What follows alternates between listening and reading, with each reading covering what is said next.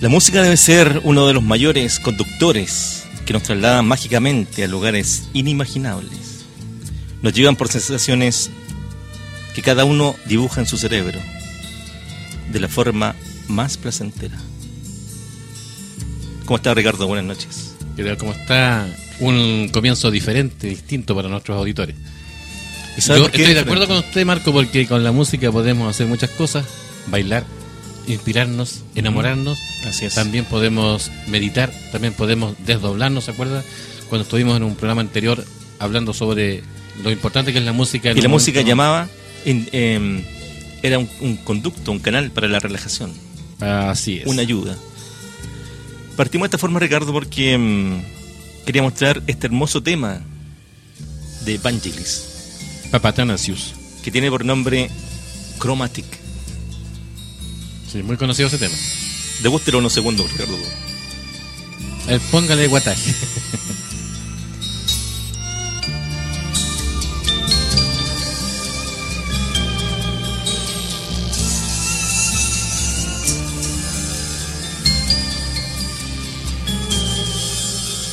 La música es como los perfumes, ¿se ha dado cuenta? Usted siente un aroma de pronto y se traslada a ciertas situaciones. Claro. De su vida eh, cuando uno escucha algún tema, generalmente lo evoca épocas anteriores. Y lo lleva rápidamente a esa situación. Pero puede, eh, pueden ser agradables o desagradables. Por supuesto que sí, pues. Dependiendo de la, de la situación que usted haya vivido en ese momento. Con ese tipo de música. Pero generalmente los, los recuerdos, eh, la música lleva a recuerdos, a buenos recuerdos. A veces son algo sentimentales y, y son a veces muy tristes pero siempre evocan algo. Evocan algo y una sensación. La voz de las sombras. LBS en Nuevo Mundo 92.9. Nuestro teléfono es 235640.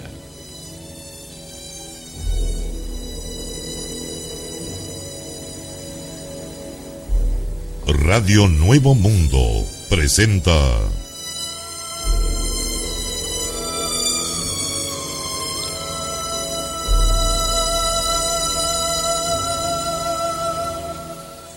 voz, la voz de la sombra.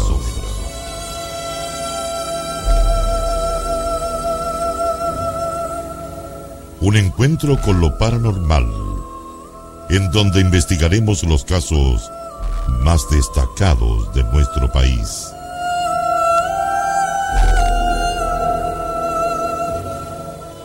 Conducen Marco Alvial y Ricardo Cerda.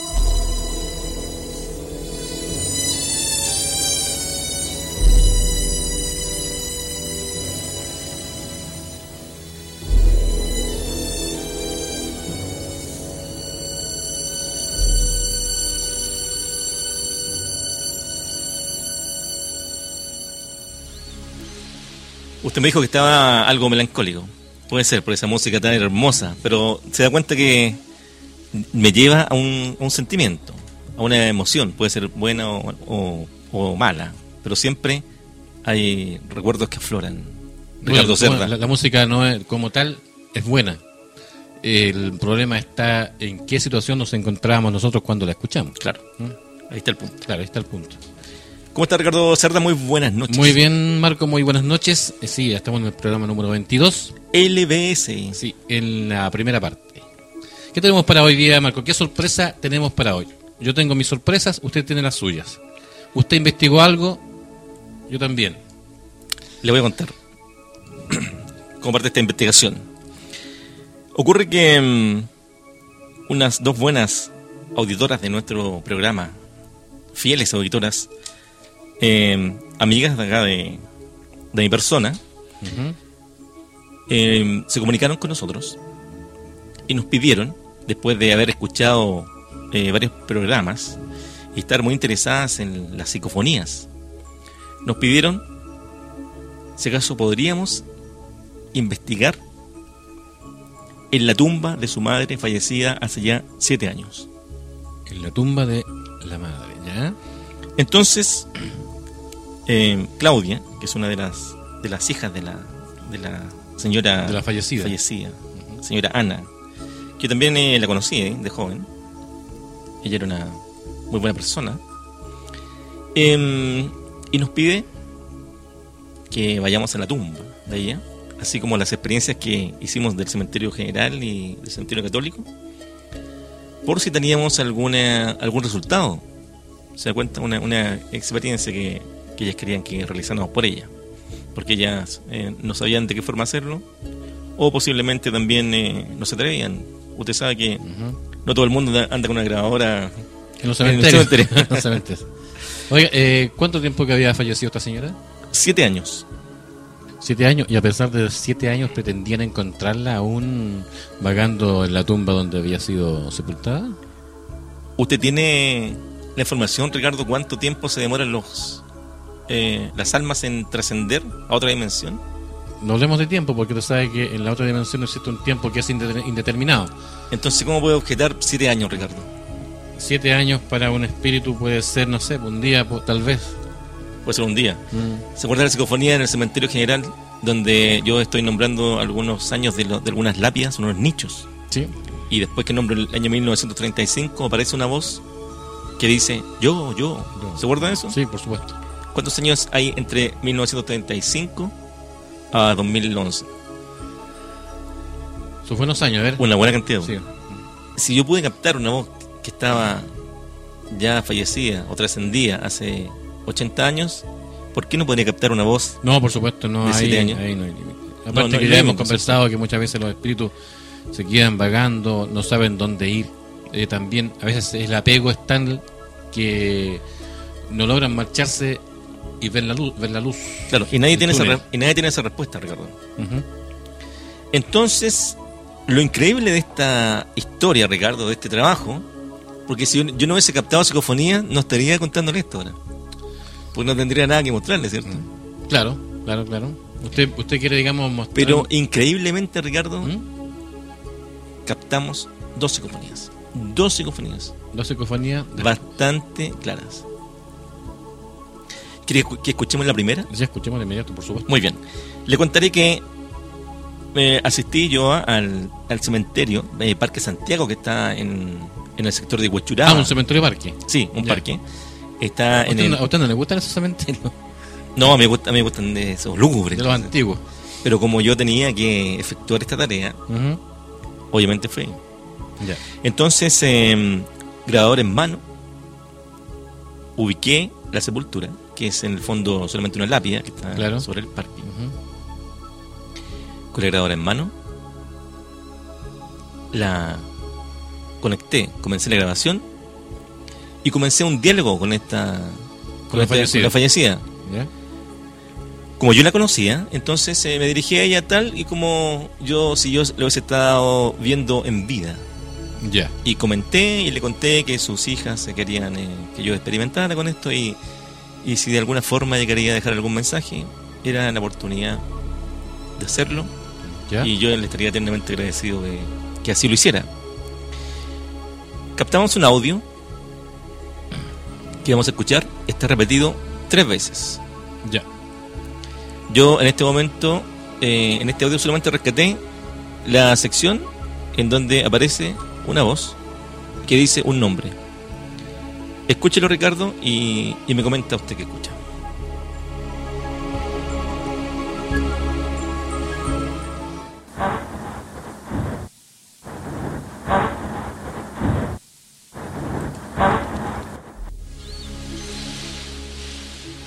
¿Qué nombre escucha en esa grabación?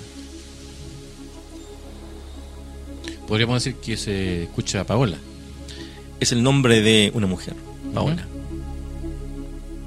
¿Sabe usted que esta señora tuvo dos hijas? Tuvo más hijos, pero tuvo dos mujeres.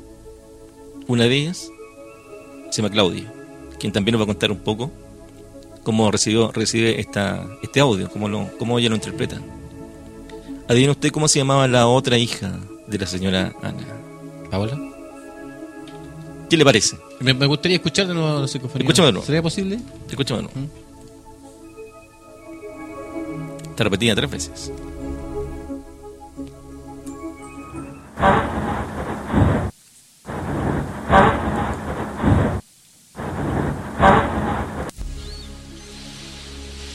Ya.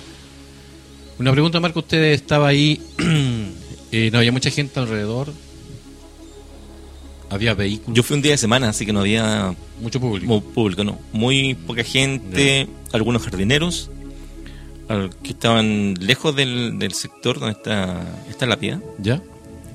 Este cementerio tiene está en la ladera de un cerro, entonces tiene tres niveles. Esta persona está sepultada en el último nivel, en el número 3. ¿Ya? Es casi un sendero en la parte de arriba. Pasan eh, vehículos por arriba. Hay el ruido ambiente de, de pájaros, de, de de, vehículos que pasan, bocinas. yo.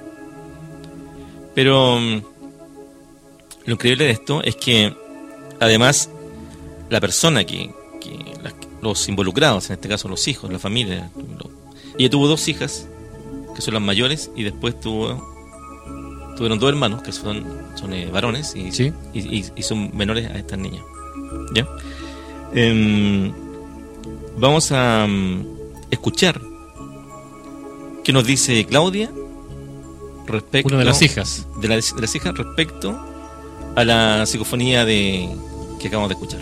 Escuchemos lo que nos cuenta ella. Bueno, ella tenía claramente un tono muy fuerte de preocupación en ese momento porque mi hermana estaba pasando por un problema eh, que ella tenía que tomar una gran decisión con respecto a lo que iba a hacer. Claudia, al escuchar esta grabación, ¿tú podrías identificar la voz de tu mamá? Sí, claramente. Sobre todo cuando ella dice Paola, porque sale como muy marcada Paola. Eso es- era el tono de mi mamá.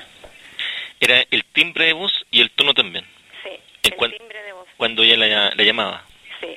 Tú me No, dices, tu forma de hablar natural, tú me dices que captaste un tono de preocupación. de preocupación, sí. En ese momento mi hermana estaba pasando, como te cuento, por problemas de salud y tenía que tomar una decisión ella ahí, en esos días. Y, y al escuchar esta grabación nos dimos cuenta que ella quería decir, Paola, eh, cuidado, atenta, Cuidado, atenta. Es lo que Claudia recoge de la, de la intencionalidad de esta, de esta voz, de la, del tono de voz. Ahora, se da cuenta que ella reconoce, y yo también tengo que decirle que yo también me acuerdo de, de esta señora, me acuerdo muy bien, Usted la conoció muy bien. la conocí muy bien, y el tono de voz es muy similar a la grabación. Bueno, yo fui el primero que la escuchó. ¿No Obviamente, usted la siendo influenciado por la hija? No, no, no. Mire, yo fui, el, realmente yo fui identifica, el primero que, que escuché la grabación y realmente quedé sorprendido. Cuando, cuando ese día fui, después de la noche llegué a mi casa, descargué el audio en el computador, eh, recorro toda la grabación, fue mucho más larga que eso, fueron por lo menos unos 10 minutos, ¿Ya? y, y dentro del pasaje de, de esta grabación aparece este audio, eh, le apliqué un filtro y yo claramente fue lo que yo escuché. Ahora, cuando llevé la grabación y lo, y lo ven estas niñas, la- lo, escuchan los hijos, yo no quise eh, darles ningún, eh, ninguna influencia, ni, que, ni que fueran eh, eh, sugestionados por lo que yo les estaba diciendo que escucharan, o les estaba indicando. Solamente les hice escuchar este párrafo y le dije, ¿qué dice acá? Ellos reconocen, sin duda, que es la voz de su madre. Y nombre Paola. Y el nombre Paola. Ahora, hay una segunda psicofonía dentro de este, de este audio. Escuchemos esta otra psicofonía y usted me va a decir qué escucha acá, Ricardo.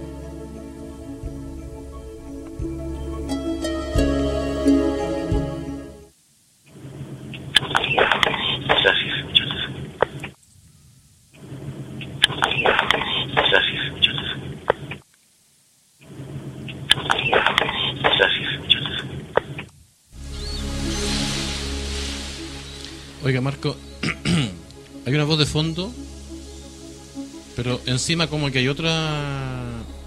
como otra voz de un varón. Mire, em, de la forma que yo eh, hago estas investigaciones, no dejo la grabadora en un lugar y, y me voy y después vuelvo. Sino que trato de hablar ¿Ya? para que las voces em, Tomen fuerza. Tomen fuerza de mi, de mi energía Es energía, ¿ya? y, y puedan eh, responder a lo que yo estoy hablando en el momento. Se da cuenta que varias de las psicofonías que yo he recogido son respuestas a mi diálogo y en este caso, y esto no, no se aleja de eso. Cuando yo estaba hablando, ¿Usted qué dijo antes, an- eh, digamos, antes de, de grabar? en el nombre Paola yo estaba pidiendo que le dejara un mensaje a su hija, a sus hijas, o quien quisiera. O a mí, o no sé, quien quisiera. Claramente ella eh, da ese tono de preocupación de Paola y nos cuenta la hermana que Paola en ese momento estaba teniendo un grave Algunas problema. complicaciones. Ahora, en este segundo audio que escuchamos aparece un susurro Sí. que se incluye dentro también de mi diálogo. La persona que dice gracias, muchas gracias, soy yo. Pero esta voz aparece antes de que yo diga gracias, muchas gracias. E incluso se solapa un poco con mi voz. A ver, escuchemos nuevamente. Escuchemos nuevamente Sí. y yo le voy a decir lo que yo escucho Ujú. y de usted me va a, corroborar Ya. o posiblemente escuche otra cosa. Hay un susurro que está antes de mi voz cuando digo gracias, muchas gracias. Gracias, muchas gracias. Gracias,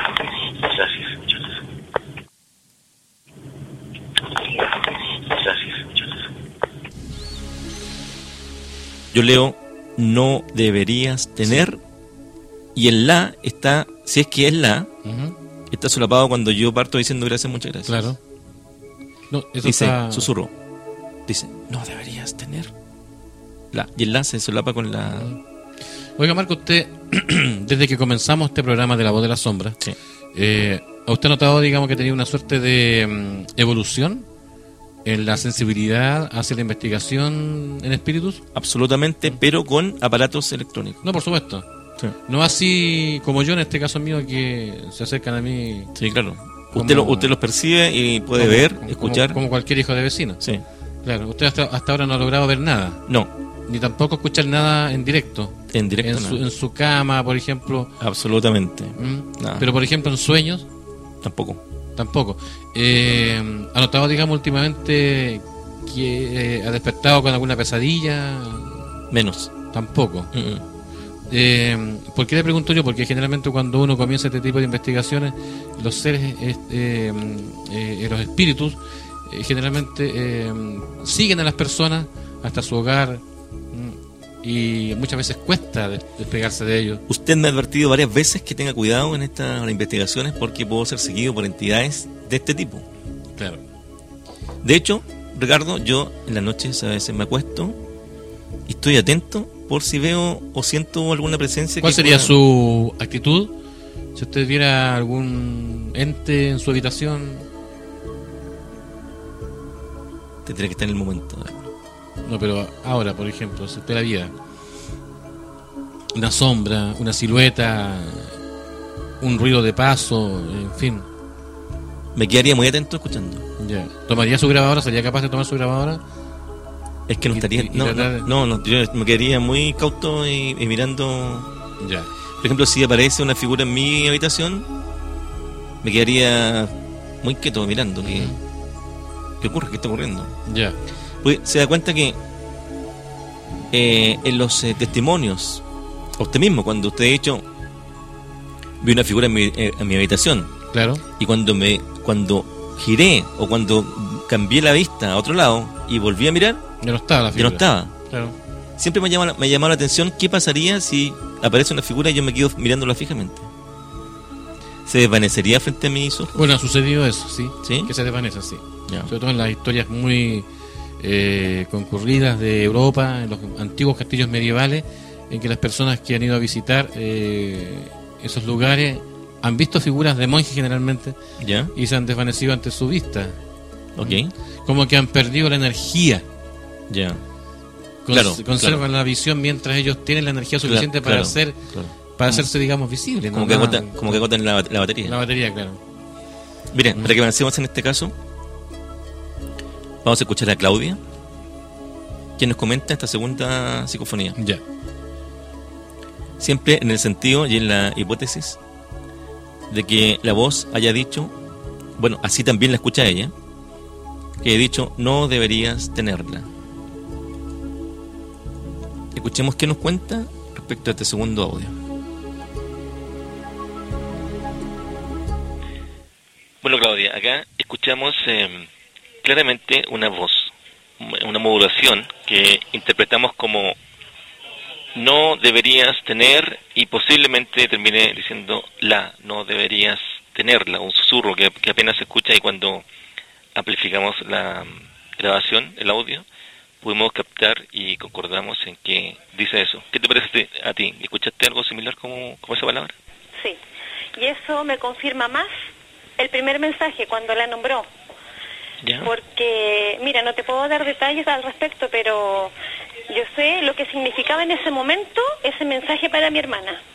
Y era consecuente con, la, con el, el proceso que estaba pasando ella, con la acción, ¿no? Muy consecuente, sí, totalmente. Ella estaba pasando por un problema y tenía que solucionar ahora, ver qué iba a hacer con su problema, porque en el fondo eso era lo que ella le quería decir a mi hermana. Que mandarle un mensaje claramente decidor, Y así lo hizo. y así lo hizo. Y creo que ahora lo entendimos y bueno, salió todo bien, está todo bien, ella está bien ahora. Y encuentro maravilloso poder hacer este tipo de, de Experiencias. contactos, de experiencias con nuestros seres queridos. En esta oportunidad tuvimos la suerte de, de haber logrado resultados y me alegro mucho que les haya servido eh, la experiencia a ustedes, tanto a ti como a tu hermana. Muchas gracias. A ustedes les agradezco bastante también. Fue un momento muy bonito poder escuchar y saber de que las personas que se van de nuestro lado siempre están al lado de uno, pendientes de los problemas, de las situaciones que están pasando y ayudando igual a las personas que ellos quieren.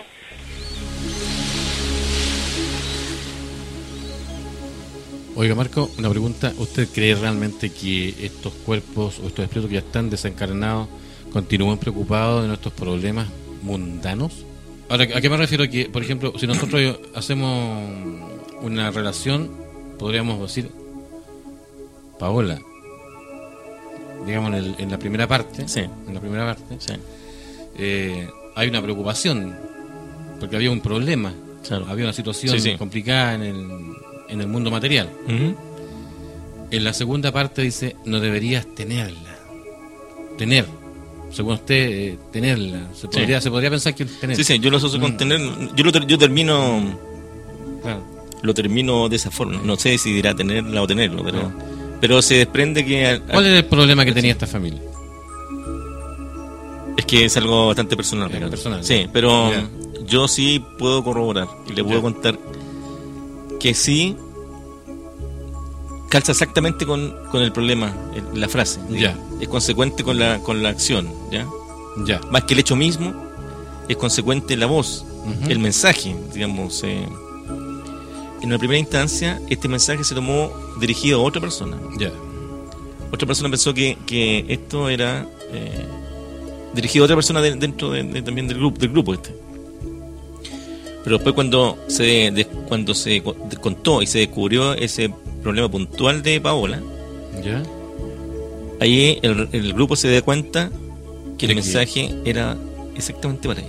Ya. O sea, el espíritu que envió ese mensaje, el propósito al final se cumple. Se cumple porque porque la- el grupo se da cuenta de que el mensaje iba dirigido a ella. ¿Se cuenta? Sí, sí. Hay, una, hay una, una- una- primero una consecuencia del, del- del contexto de, de este mensaje, que fue en un primer momento mal interpretado a lo mejor, pero después sí calzaba perfectamente con el hecho. La vida real de ellas. Correcto. Ya. Y eso, eso, es, lo que, eso es lo que nos cuenta Claudia. Y, y claro, para nosotros es una satisfacción poder eh, ayudar, poder demostrar ya el fenómeno. Y si podemos demostrar por un lado el fenómeno y por otro lado podemos eh, dar un mensaje eh, gratificante de esperanza a una familia que perdió a un ser querido, yo me siento realmente Satisfecho de poder. Satisfecho de haber eh, hecho el- el- a- a- la experiencia. ayudado, ya. Sí. Entiendo, ya. Muy bien, pues Marcos. Estas psicofonías han sido bastante interesantes. Es un gran aporte. Yo pienso que usted por ahí va a su vena Artística. de, no artística, sino No, que de, de ser- de servicio Sí. público. Ah, Está ayudando de alguna forma, está trabajando en un, en un estado paranormal. Sí, claro. Yo Digamos, sí tengo la suerte de, de poder captar estas energías, pero encantado yo puedo seguir investigando. Yo no me canso de investigar, perdón. Claro, bueno, la- Yo grabo a cada rato, voy caminando en la calle y Ah. estoy grabando. Bueno, las personas, fíjate que por lo que yo, escuchaba a esta señora, esta persona que estaba opinando, eh, y dijo eh, mm, que es bueno saber que las personas estas que ya están, no están con nosotros, se sigan preocupando de nuestros problemas, y pero no debería ser. Ellos deberían Bueno. eh, dejar su cuerpo físico e irse a donde les corresponde. Sie- Siempre ha sido mi pensamiento. Sí, mire, recuerde que, que también hay una eh, teoría o una hipótesis en la que dice, de la- y también de las cosas que nosotros hemos investigado, que los espíritus están vibrando a una frecuencia diferente a la nuestra. Claro. Es por eso, digamos, Pero la complicación de los mensajes. Es decir, eh, debería ser una voz clara. Por ejemplo, no deberías tenerla y escucharse muy bien. Pero ¿por qué la complicación? Porque precisamente es Por por, la- lo que estamos hablando. claro, porque Es no están en la frecuencia. En la frecuencia distinta. Y además que los, recuerde que, no, que los, eh, los espíritus no tienen cuerdas vocales. Entonces no pueden eh, hacer eh, no pueden hacer un movimiento para poder generar sonido. Desde una. Entonces, ¿qué tienen que hacer? Tienen que manipular los sonidos que están escuchando ¿Y cómo lo hacen? No lo sabemos. con energía, por ejemplo. Sí, energía, por supuesto, pero ¿cómo logran hacerlo? ¿Cómo saben ellos que uno está grabando? Porque hay una hipótesis que dice que nosotros no podemos ver la- a los espíritus, pero sí ellos nos pueden ver a nosotros. Eh, es la pregunta que yo me he hecho siempre, Marco, es decir, si la energía o si la vibración de ellos es más o menos elevada que la nuestra. Entonces, ¿Más rápida? Claro, es más sutil, es más sutil, es más rápida. Es como cuando una vez yo le conté a usted, Marco, por ejemplo, si usted da vuelta a una hélice, cuando está detenida la puede ver, pero cuando está girando, ya no la puede ver. Excepto que te- toma, una, toma una, una luz estroboscópica y corte el... Claro, y corte, La- la- el, corte movimiento. sí. Bueno, las ondas hercianas funcionan en ciclos y los ciclos son más extendidos o más contraídos. Las microondas son pequeñas ondas muy contraídas y por ser de- por ser más contraídas tienen mayor fuerza, ¿ya? Y, y portan mayor cantidad de, de datos, de información.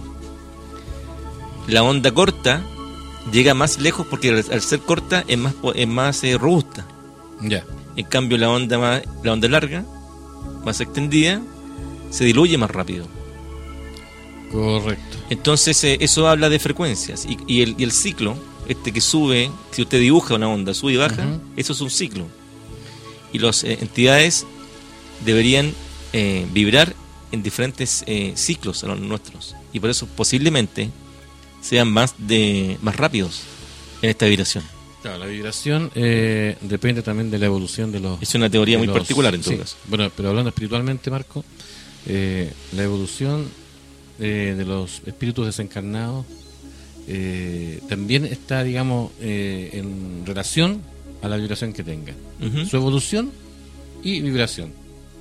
Correcto, sí, por supuesto, Mientras sí, más claro. evolucionado es, Sí. más sutil eh, va a ser su vibración y menos va a ser, menos visible va a ser a nuestros ojos. Claro. ¿Mm? Porque están más alejados, más eh, en otra, Claro. mu- mucho más lejano. Se dice, mundo. Marco, también que, por ejemplo, en el, en el caso de los planetas también es lo mismo. Po- Podemos tener eh, eh, civilizaciones paralelas a nosotros, Correcto. pero no las vemos, porque están en una vibración distinta, en una dimensión diferente. Exacto. En Ah, vibración. Todo claro, vibración, Ricardo. Claro. Y tal vez nosotros, si continuamos con nuestras investigaciones, Marco, podríamos lograr, de alguna forma, eh, eh, lograr una grabación de una dimensión paralela. Tal vez con el empeño ¿Y quién sabe que ya no lo hemos logrado? Eh, ¿Quién sabe si ¿Se no... acuerdan de mi primera grabación que decía Munduaki? Sí, sí me acuerdo de eso.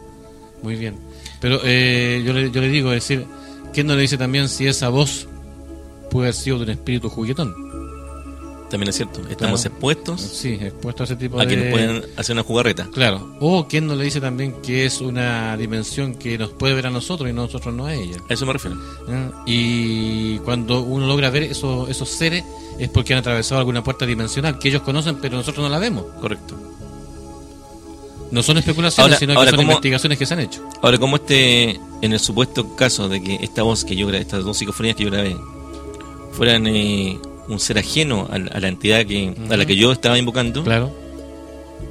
ese ser como sabía de partida un, no- un nombre y segundo, un mensaje que, que, que estuviera justo, exacto para la situación que se estaba viviendo. Tal vez ellos puedan, bueno, yo creo que son, Que nadie conocía, o sea, ni siquiera yo conocía el problema, tal vez puedan leer nuestra mente. pero yo, yo no conocía el problema. Ya, Entonces yo, yo no, podría- no me podría estar leyendo la mente con un espíritu que claro. yo tenía la información. Ujú. Ricardo, vamos a hacer un alto y vamos a volver con unos temas bastante interesantes. Muy bien. LBS. Estamos en Radio Nuevo Mundo, en la frecuencia 92.9 y con el teléfono 23 56 40. No se vaya, vamos Y volvemos.